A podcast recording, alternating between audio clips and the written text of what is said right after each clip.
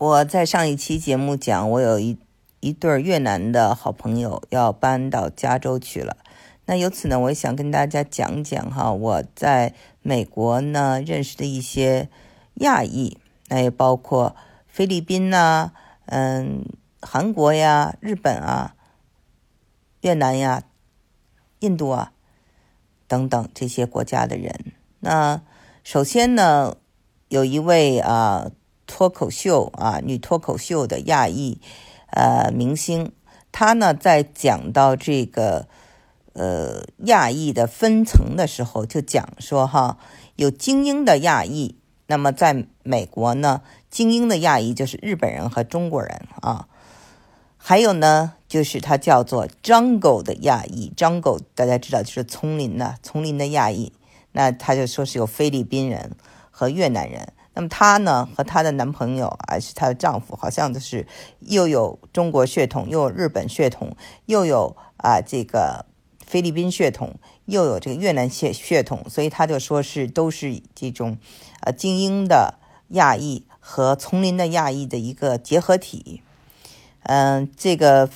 也显示出一个分层来。如果你跟我在呃 Berkeley 念书的时候呢，我们当时哈那个学校百分之四十七都是亚裔，所以我遇到有香港人啊，那他我记得特别喜欢看张爱玲，他呢就是想上将来上法学院，因为呢嗯他们家很有钱，告知呢就是说如果你将来上了法学院，你只要考上法学院，你在那里找一个丈夫。回来在呃这个香港啊做大法官啊，这就是呃他父母交给他的任务。那么呢，有很当然有很多的台湾人，台湾人跟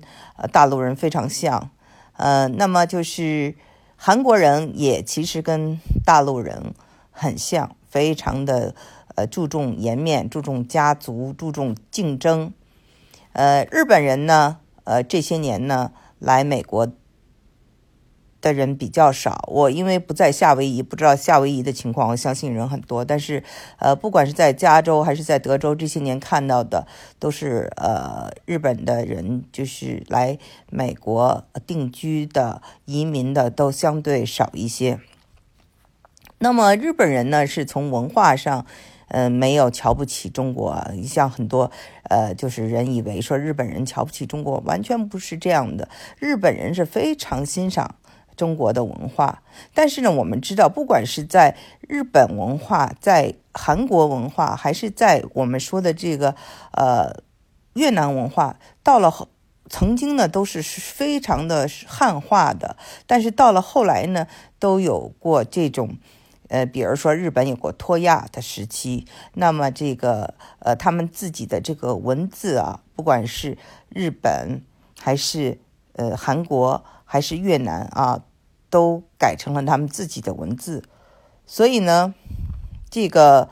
他们接受的世界其他的信息多了，不光是受中国文化的影响了。不管怎么说，因为受过中国文化的极大的影响，对中国文化的这个尊敬呢，是在周边这些国家都有的。同时呢，当然还有一种惧怕，因为中国。在历史上一直是一个帝国，是非常呃幅员辽阔的。那么他们都有一些害怕。那么从这个角度呢，可能我们中国人很少去想，因为中国人呢在讲自己的历史时候呢，总是讲到我们是被西方列强侵略啊，我们是英文叫 underdog，我们是受气的，我们没有。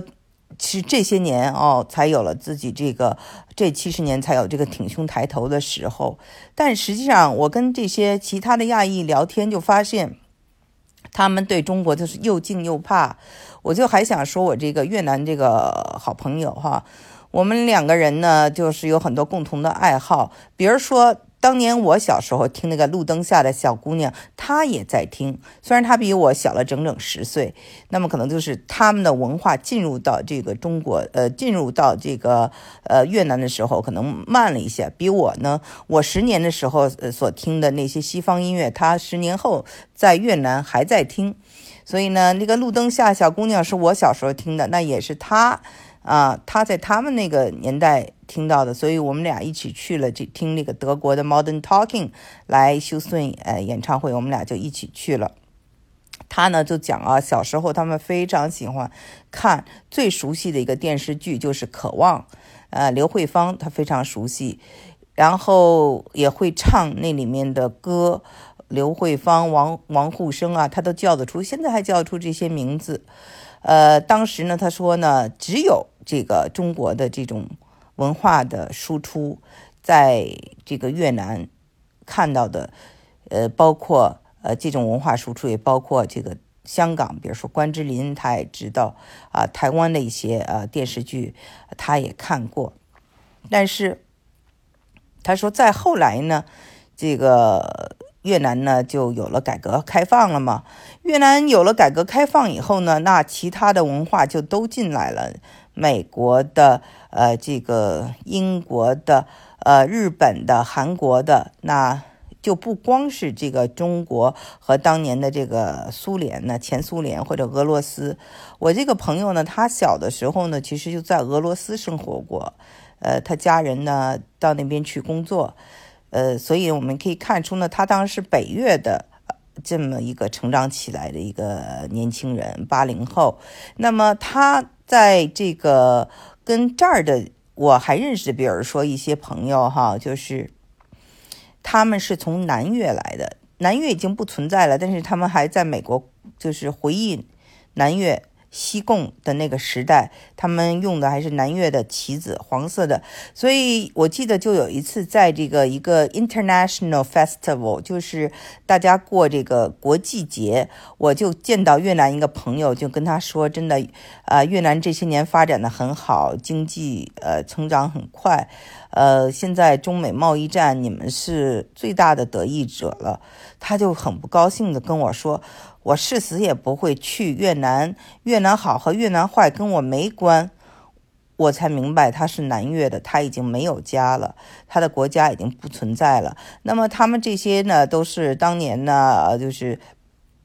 可能是资本家呀，或地主啊，或者是比较有钱的一群人。然后呢，呃。这个逃离了越南，可能去了法国，可能来了美国，呃，就在世界各地，就是作为难民呐生存下来。呃，在这个过程中呢，也受了很多苦，有的呢就是要从头再来。但是像这个人呢，就比较极端，就说什么也不回去，不会回到这个越南。那我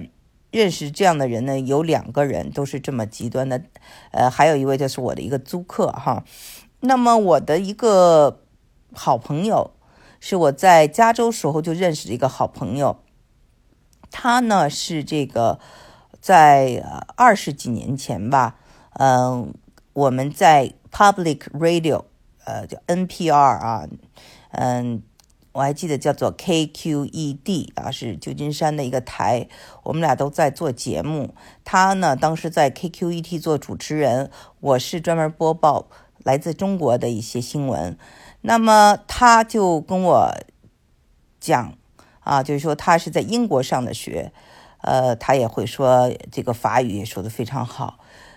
然后在我两千零一年呢，就去了香港，然后之后呢，很长一段时间就在亚洲待着。他也是在同时，差不多那个时候，他也就回到了越南。此后一直就在越南生活。我们知道他能在这个电视台做这个节目主持人，一定是英文特别好的。那英文特别好的，一个是很早就到国外来的。那么像他这种呢，而且是呃很早来的，那一定就是南越出来的。呃，但他就无所谓，呃，觉得。呃，越南发展了，我就要回到越南。他到现在还在越南生活。我们我有时候经常可以看到他 Facebook 上，呃，展现他在越南的这些生活状态。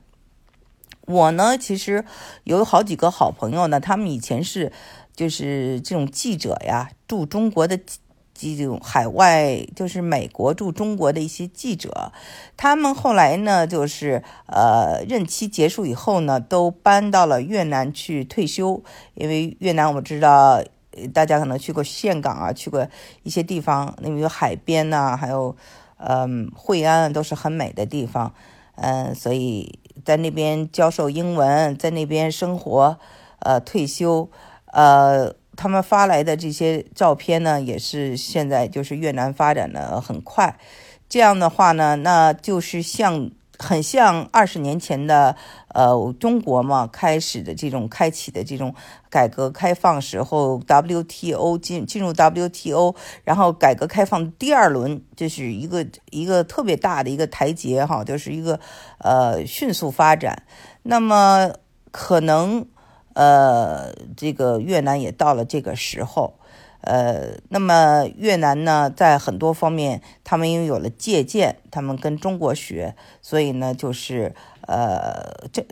政府也跟中国学，这样就非常的高效。呃，因为有人学了嘛，你就少走很多弯路。所以呢，现在我们也看开启了，就是这个越南人的海归潮，也开始回国的人。越来越多了，就像当年呢，呃，我们呃看到的，呃，中国呃很很多的这些呃在国外念书或者在国外生活的人都回到祖国，跟他们那个时候呢是诶很像，嗯，所以呢，这个，那么越南呢，等于说是我过去的我们，那么。我们怎么说日本呢？比如说，日本现在就是来美国留学或者来美国移居的人就少了，那会不会中国有一天也像呃日本这样子，就是大家都对往外面去不那么感兴趣了？呃，这个呢是我自己也没有答案的，呃，我留给大家探讨这个问题，我们可以共同探讨。啊，不知道你的观点如何？哦，最后我还想加一句，就是我的这个越南朋友啊，他的一个观点，这个观点我也想抛给大家，嗯，欢迎大家讨论。他就说，不管是跟中国人，比如像我，还是跟韩国人，呃，还是跟啊，就是其他的亚裔啊打交道，他感觉都很像。嗯，然后他说这个韩国人可能脾气大一点。那他说听说韩国人呢是以前的这种盗贼啊，被赶出去了啊，被呃这个古代给赶出去了，所以赶到了这个现在的这个呃韩国朝鲜一带。当然这是他的观点，我们。作为中国人，肯定不会这样说的，因为他会说你是种族歧视了啊，所以 只是听着当一个玩笑。但他当年就跟我说，他说啊，这个韩国人有时候